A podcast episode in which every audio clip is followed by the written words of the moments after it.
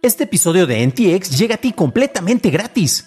Pero si quieres pagar y ayudarnos a continuar con este programa y además recibir episodios sin publicidad, ¿quiénes somos para limitarte? Descubre cómo hacerlo siguiendo la liga en la descripción del episodio.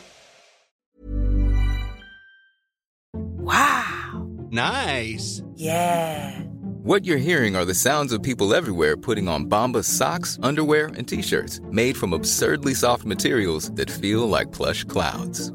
Yeah, that plush. And the best part? For every item you purchase, Bombas donates another to someone facing homelessness. Bombas. Big comfort for everyone. Go to bombas.com slash ACAST and use code ACAST for 20% off your first purchase. That's bombas.com slash ACAST. Code ACAST.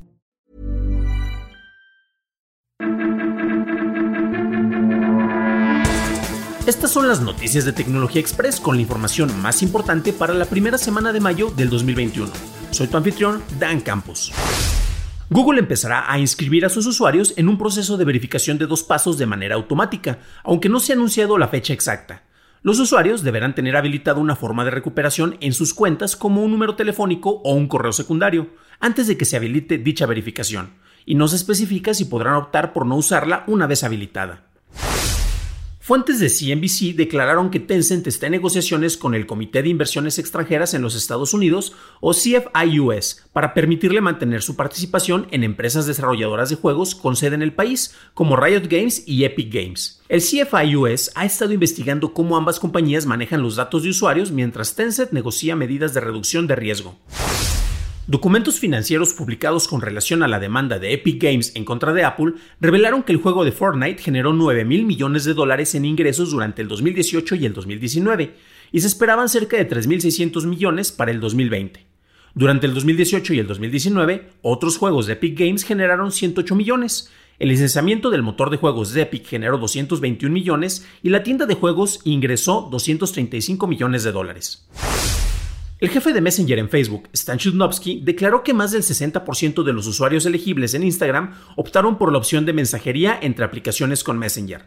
La compañía planea integrar su sistema de mensajes con WhatsApp eventualmente, pero necesita desarrollar la encriptación de extremo a extremo dentro de Messenger antes, lo cual no se espera se haga hasta el 2022. Un nuevo reporte del analista de Apple, Min-Chi Kuo, menciona que Apple está trabajando en un teléfono plegable que se espera sea lanzado en el 2023. Apple ha reportado utilizar una pantalla plegable OLED de 8 pulgadas desarrollada por Samsung en su dispositivo y planea distribuir hasta 20 millones de unidades durante el primer año.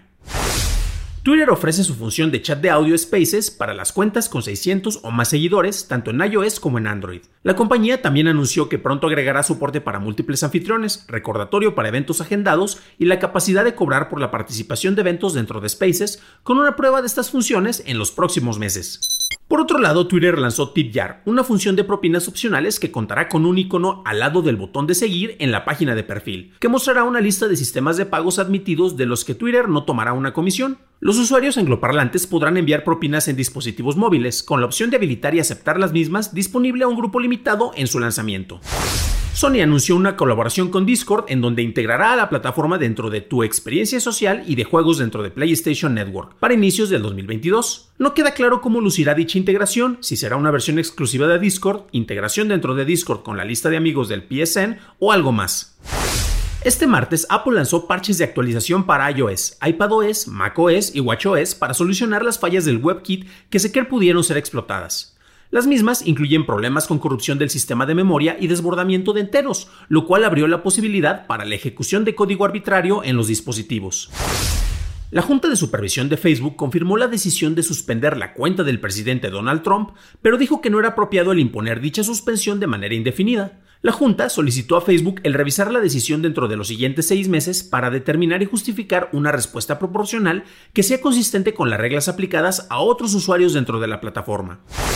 Instagram está incorporando la opción de etiquetas de texto en videos de historias para que los usuarios puedan verlas sin audio. Los creadores podrán grabar en la cámara para Reels o historias desde la aplicación de Instagram, seleccionar el video desde la galería del dispositivo y agregar la etiqueta de captions que convertirá la voz en texto. Esta opción solo está disponible en inglés para países angloparlantes y se espera su lanzamiento en otros países e idiomas pronto.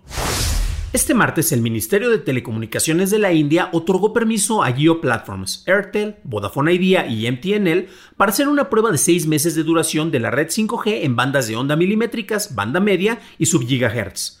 Además, incentivó pruebas de la 5GI, una variante de la red 5G diseñada para condiciones específicas del mercado indio, especialmente para zonas rurales. El director ejecutivo de Virgin Hyperloop, Josh Giggle, declaró a Reuters que su compañía anticipa iniciar operaciones comerciales para el 2027. La compañía además busca desarrollar rutas para pasajeros en la India y Arabia Saudita.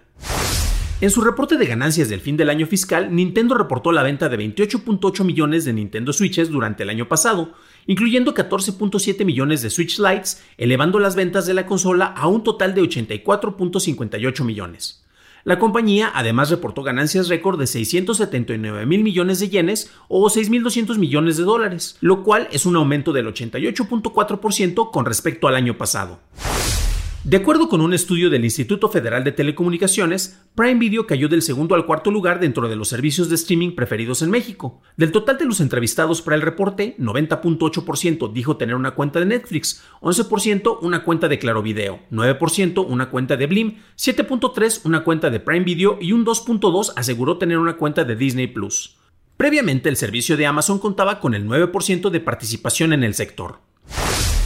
Para una discusión a fondo de las noticias tecnológicas del día, suscríbete a dailytechnewshow.com, en donde también encontrarás notas y ligas a las noticias. Recuerda calificar y reseñar Noticias de Tecnología Express en la plataforma en donde escuches el podcast. De parte de todos los miembros del equipo de Noticias de Tecnología Express, Daily Tech Headlines y DTNS, te deseamos un fabuloso fin de semana. Even when we're on a budget, we still deserve nice things.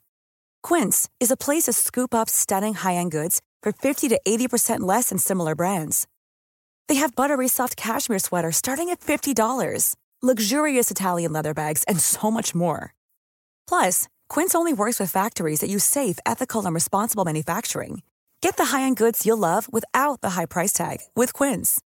Go to quince.com/style for free shipping and 365-day returns.